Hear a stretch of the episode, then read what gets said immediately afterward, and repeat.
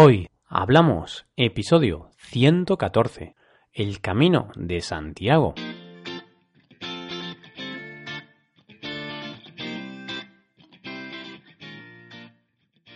Bienvenidos a Hoy Hablamos, el podcast para aprender español cada día. Ya lo sabéis, publicamos nuestro podcast de lunes a viernes. Podéis escucharlo en iTunes, Stitcher o en nuestra página web hoyhablamos.com. Recordad que en nuestra página web tenéis disponible la transcripción completa del audio de este episodio. Un martes más te voy a hablar de un aspecto cultural de nuestro país. Esta semana te quiero hablar de una de las rutas de peregrinación más conocida a nivel mundial. Hoy hablamos del Camino de Santiago.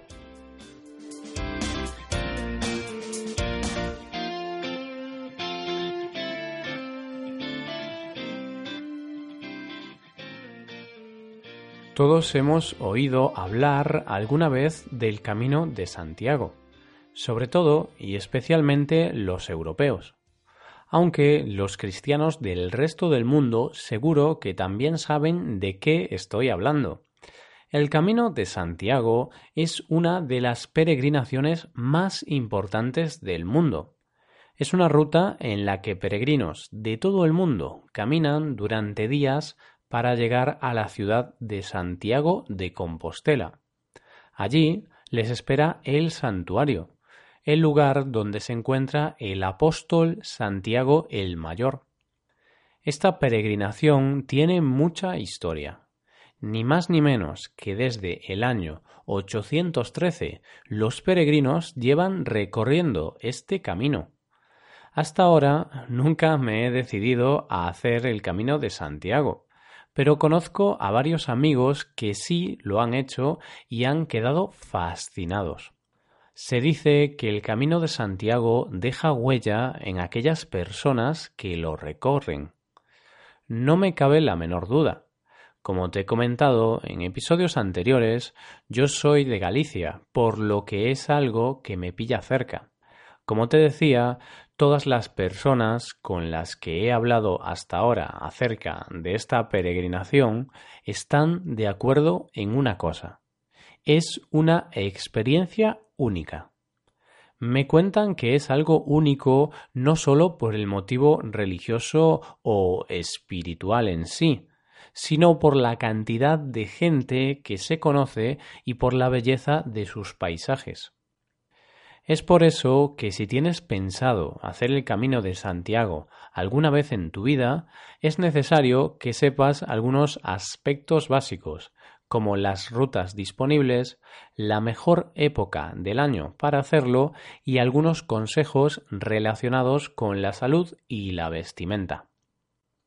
Lo primero que hay que hacer es obtener la credencial. Esto no es más que un cuadernillo en el cual los peregrinos recolectan sellos de algunos puntos de la ruta, necesarios para obtener el certificado llamado Compostela. Con este certificado, que se obtiene al final de la ruta, además de tener un bonito recuerdo de la misma, podrás demostrar que has recorrido el camino de Santiago. Otra cosa importante a tener en cuenta es la forma en la que puedes recorrer la ruta que has elegido. Hay tres formas, a pie, a caballo o en bicicleta. Aunque la mayoría de peregrinos deciden hacer el camino a pie, cada vez hay más caminantes que deciden recorrerlo a caballo o en bicicleta.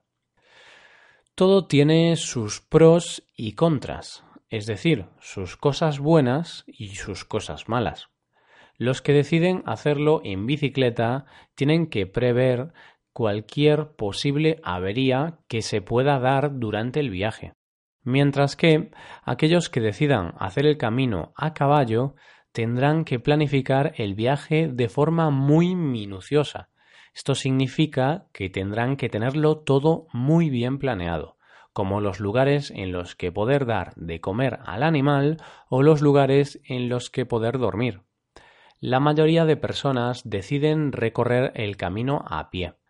Esta es la forma más lenta de hacerlo y en la que suelen aparecer más problemas. Dolores musculares, problemas en los pies, normal, después de caminar durante muchas horas seguidas, cansancio y un largo etcétera. Aun así, los que hacen el camino dicen que el sufrimiento vale la pena. Eso en cuanto a las formas de hacer el camino de Santiago.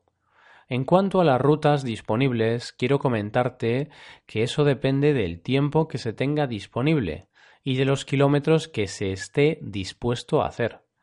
Según estas dos variables, podrás elegir una ruta u otra.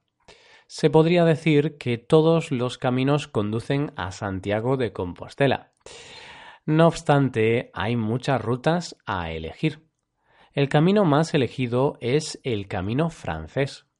Este camino tiene unos 154 kilómetros y es el más reconocido internacionalmente.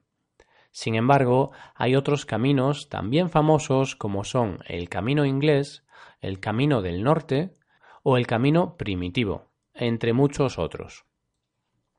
Esta información es importante tenerla en cuenta si un día te decides a emprender este viaje al igual que otros factores importantes como son la época del año a elegir, la vestimenta y los temas relacionados con la salud.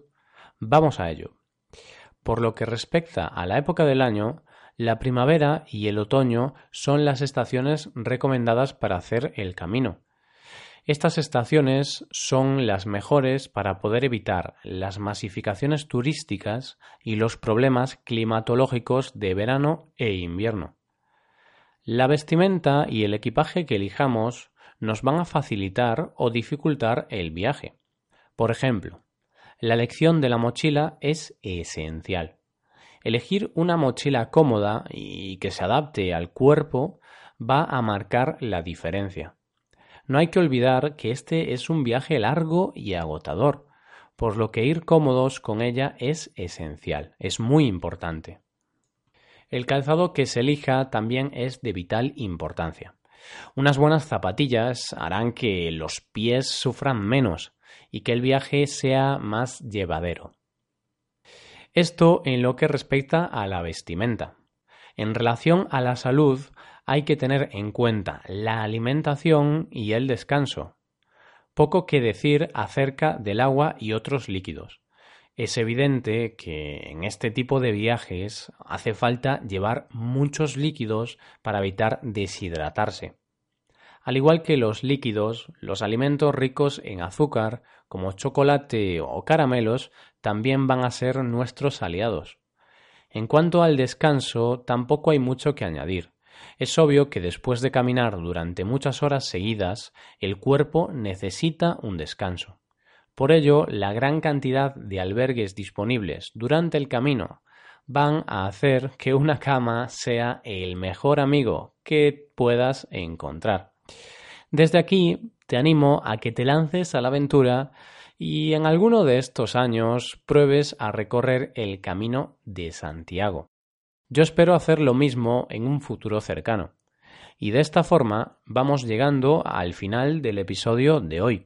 Esperamos que hayáis disfrutado y hayáis aprendido mucho con este podcast.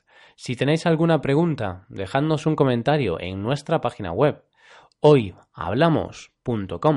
Nos ayudaríais mucho dejando una valoración de 5 estrellas en iTunes. Recordad que podéis consultar la transcripción completa de este podcast en nuestra página web Muchas gracias por escucharnos y por valorarnos positivamente. Tu opinión es la que más nos importa, así que no dudes en valorarnos y en decirnos qué te parece este podcast. Nos vemos en el episodio de mañana, en el que os daremos a conocer nuevas expresiones en español. Pasad un buen día. Hasta mañana.